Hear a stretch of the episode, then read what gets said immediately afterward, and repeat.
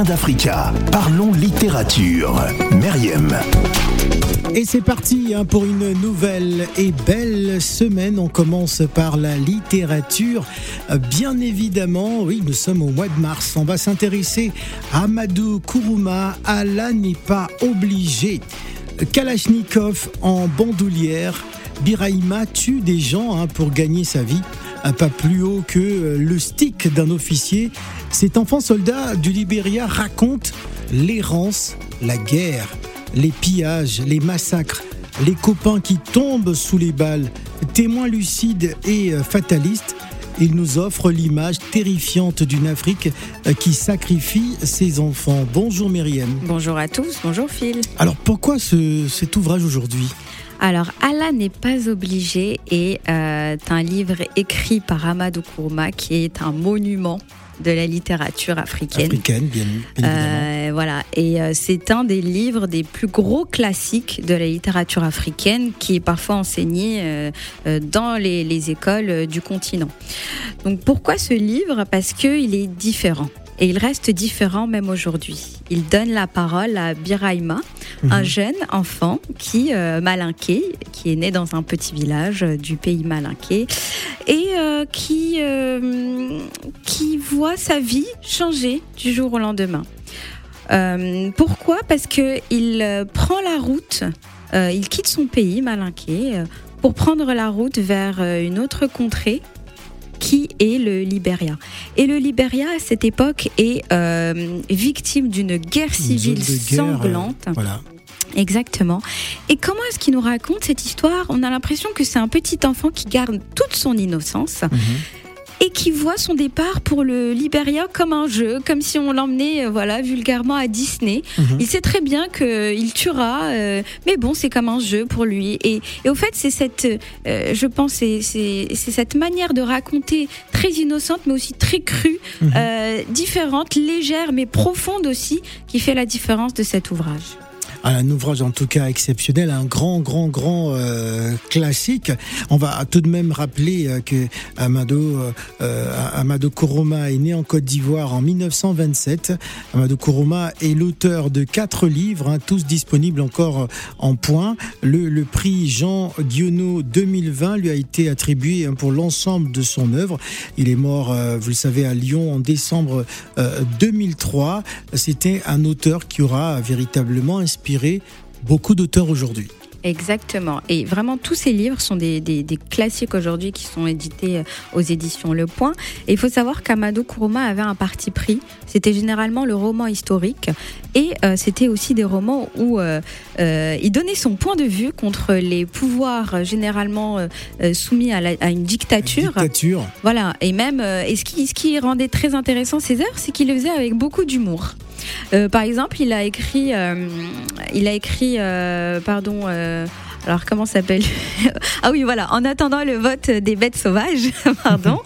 Et il raconte l'ascension d'un- d'un jeune, enfin d'un personnage, pardon, qui devient un chef d'État et donc dictateur. Et il le fait avec plein d'humour.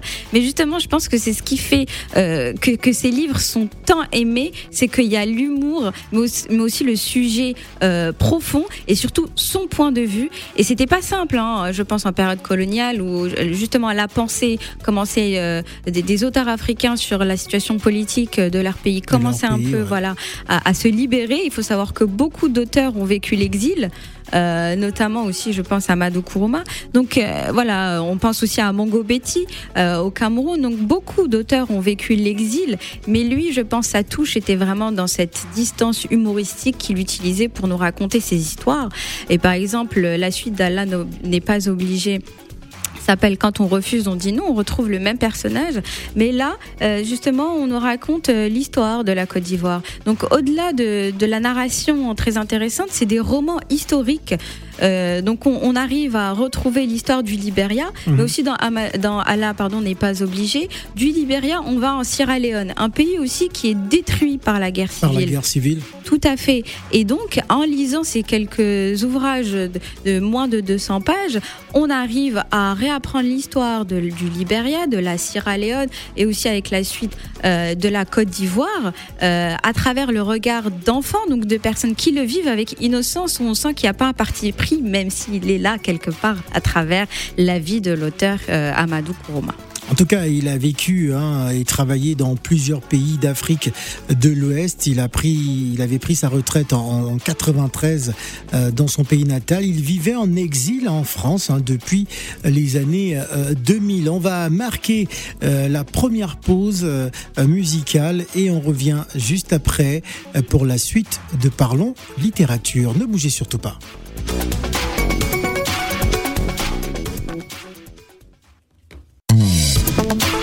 Matin d'Africa. Parlons littérature. Meriem. Deuxième partie, on parle bien sûr littérature comme tous les lundis avec euh, Meriem et on s'intéresse à, euh, l'ouvrage d'Amadou Kourouma, Allah n'est pas obligé.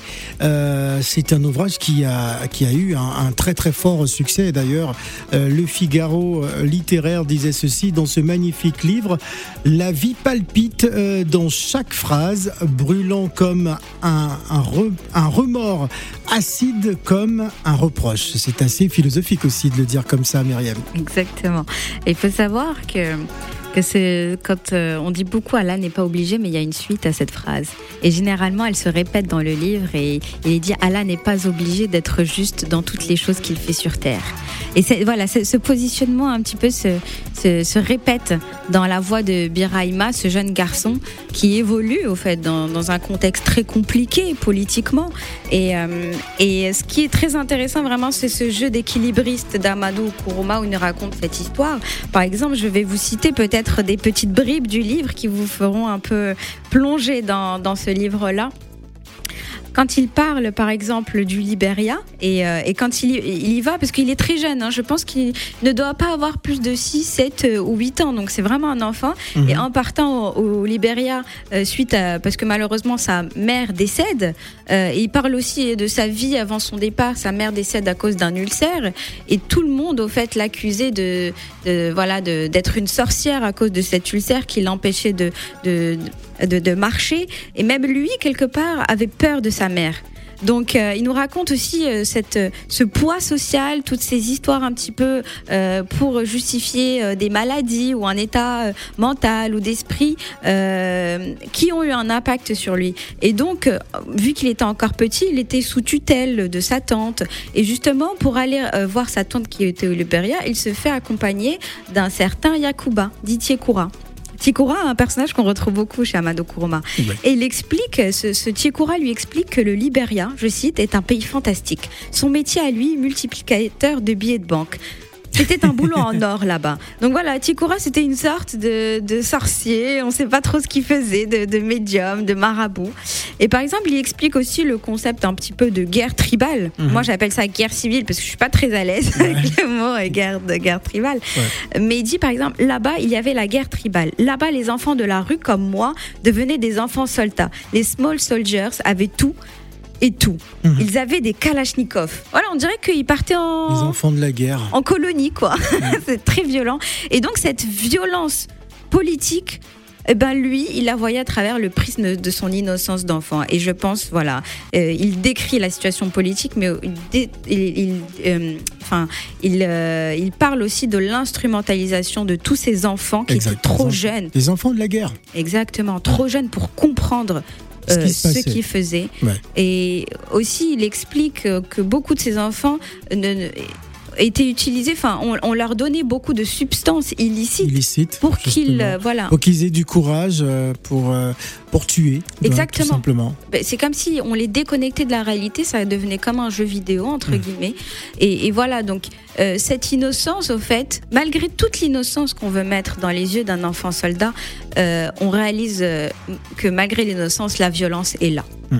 Alors Amadou Kourouma fut reconnu hein, comme l'un des écrivains les plus importants hein, du, continent euh, africain.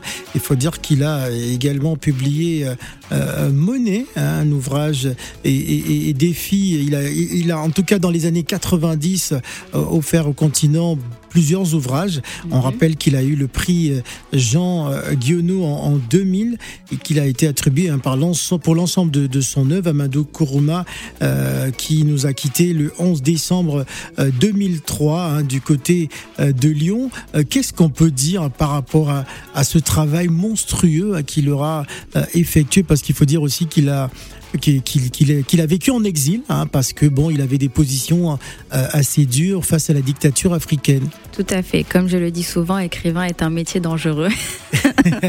Vraiment, quand on revoit l'histoire de certains auteurs, parce que on, peut, on peut parler, mais l'écrire et le diffuser et le partager des informations comme ça euh, au plus large est vraiment quelque chose de dangereux. On le retrouve dans le journalisme, voilà. Mais vraiment, écrivain, on peut le déguiser par tant d'histoires. C'est quelque chose qui fera toujours peur. Et, voilà, lui, il a eu ce courage, comme beaucoup d'auteurs de sa génération, du courage de, de nous transmettre ces informations et surtout de nous pousser à la réflexion quand on nous l'empêchait.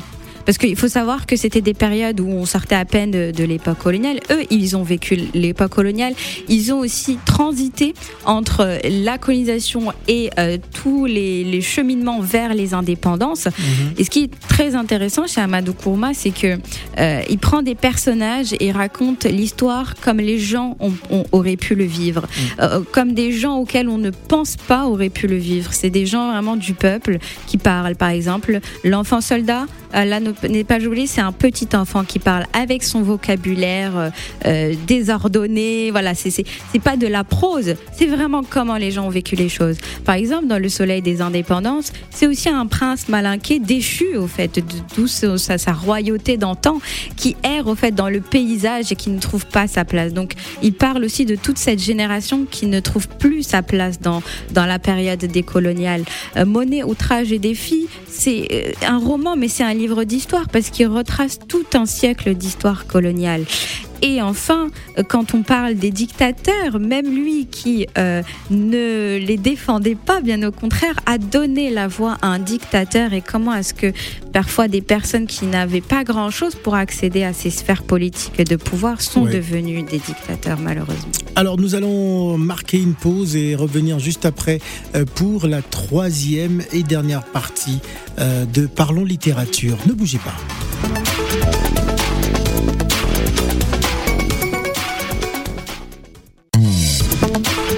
Les matins d'Africa. Parlons littérature. Myriam.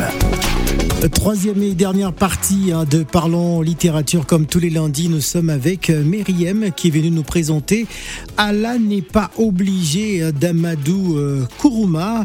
Oui, Amadou Kourouma qui reste une figure reconnue à travers le continent africain, l'un des écrivains les plus importants hein, du, du continent, en tout cas qui aura marqué la littérature africaine. Alors il faut dire que cet ouvrage, euh, euh, est étudié euh, dans les écoles et, lycées, dans les universités en Afrique. Tout à fait. C'est euh, un livre qui est rentré déjà dans la grande famille des classiques. Classique, c'est-à-dire un livre qui, qui reste d'actualité ou qui. Euh, qui, euh, où l'engouement ne s'éteint pas Mhm. avec les années qui passent. Euh, c'est vraiment le cas des livres d'Amadou Kourouma qui sont donc entrés aussi dans certains programmes scolaires. Et euh, je pense que, que c'est des livres qui sont adaptés tant dans le fait qu'ils racontent une histoire euh, qui s'est passée, donc un roman hystéri- oh, historique. Vraiment du mal entre les deux. hein. Et, pas, histo- et pas Non. hystérique, c'est sûr. C'est ça. Et euh, surtout euh, dans le fait que c'est un enfant qui parle, donc où peut-être les, les jeunes générations euh, s'identifieront plus simplement. Mhm. Euh, et au-delà aussi de, du, du- de tout ce qui est éducation. Au collège ou au lycée, c'est un livre qui euh, vraiment inspire aussi les thèses euh, de littérature, de sociologie. Euh, Amadou Kourma, c'est voilà, il y, a- une thèse par exemple, je me souviens, qui s'appelait Ironie et discours social dans les romans d'Amadou Kourma, ou encore, pardon, c'était une critique politique et fiction romanesque dans l'œuvre d'Amadou Kourma. Donc vraiment, il y a, y a cet humour, cette ironie et la politique. C'est vraiment, je pense, la signature de cet auteur qui qui fascine. Euh, par exemple, il y a aussi un des prix littéraires les plus reconnus pour les auteurs africains qui s'appelle le prix Amadou Kourouma, euh, dont on parle souvent dans cette chronique euh, avec les, les livres qu'on présente. On en avait parlé justement pour Mohamed Bougarsar, par exemple. Oui. Donc voilà, c'est un auteur qui qui ne sortira pas, je pense, de, de nos esprits, qui marque, qui a marqué les, les critiques, les les les lecteurs, pardon, les étudiants, quel que soit leur âge, et euh, et qui fascine et qui continuera, je pense, à toujours Voilà, qui fasciner. continuera à fasciner euh, le public. Alors, euh, Allah n'est pas obligé d'être juste dans toutes les choses ici-bas, hein, parce que c'est vrai que euh, lorsqu'on lit l'intitulé, on s'arrête tout simplement. Allah n'est pas obligé. Donc, Amadou Kourouma nous oblige à rentrer absolument dans, dans l'histoire, dans ce livre. Exactement, parce que c'est quand même pas un livre, enfin, un- pardon, un titre anodin. Mm. Allah n'est pas obligé. On- enfin, quelles que soient, je pense, nos croyances, quand on parle religion, euh, Dieu est omniprésent et écoute et répond euh, aux, aux- peut-être aux questions et aux souhaits euh, de, de l'humanité. Et là, le titre est Allah n'est pas obligé. Donc un petit peu, ça déconstruit complètement parfois ce qu'on attend euh, de, de- voilà de, de, de nos croyances. Surtout qu'on est dans un contexte qui d'extrême violence, d'extrême, euh, où le massacre est omniprésent, où des croyances qui mettent l'individu de côté aussi. Enfin, qui sont bien présentes. Donc parfois, euh, et je pense, euh, la réflexion est là quand tout va mal. Où est Dieu?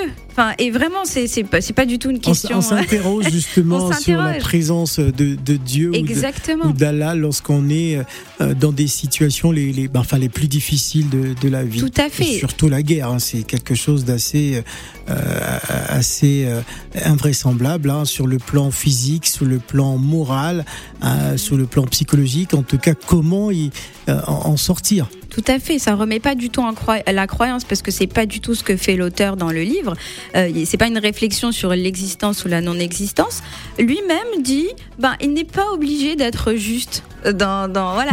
Donc euh, c'est comme si le dédouanait. Je Mhm. sais pas si cette, si cette, euh, si c'est cette innocence qui reprend le début. Certainement. Peut-être qu'un adulte aurait une autre réflexion. Mais voilà, c'est une question qu'on se pose.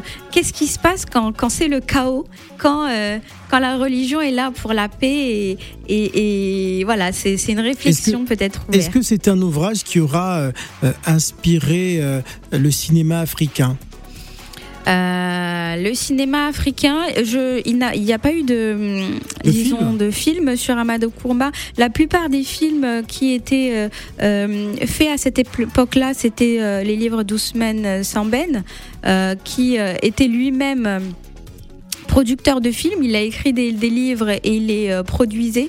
Donc peut-être qu'aujourd'hui, euh, un réalisateur nous écoute du continent et qui serait ouvert à, à reproduire ces œuvres qui sont vraiment magnifiques, qui seront peut-être difficiles à, li- à, à voir parce que c'est des scènes très très violentes, mais je pense qu'elles permettront un petit peu de comprendre ce qui s'est passé dans notre histoire avec un point de vue euh, d'un enfant euh, sur une situation euh, très très compliquée. Alors moi j'étais également frappé par par une phrase hein, que, que l'on retrouve dans, dans dans ce livre, euh, notamment à la à la couverture, quatrième de couverture. Il dit maintenant après m'être présenté, je vais vraiment euh, vraiment euh, compter ma vie de merde de damné. C'est ça. Au fait, il est, c'est pas, c'est vraiment pas de la prose. Hein. Ouais, C'est très très cru. Hein. très Il y, a, cru. il y a des insultes. voilà, il dit ce qu'il pense. C'est pas quelqu'un qui était formé dans, dans des écoles, de, même pas formé. formaté. Voilà, il a été, il a, il a vécu dans, voilà, dans.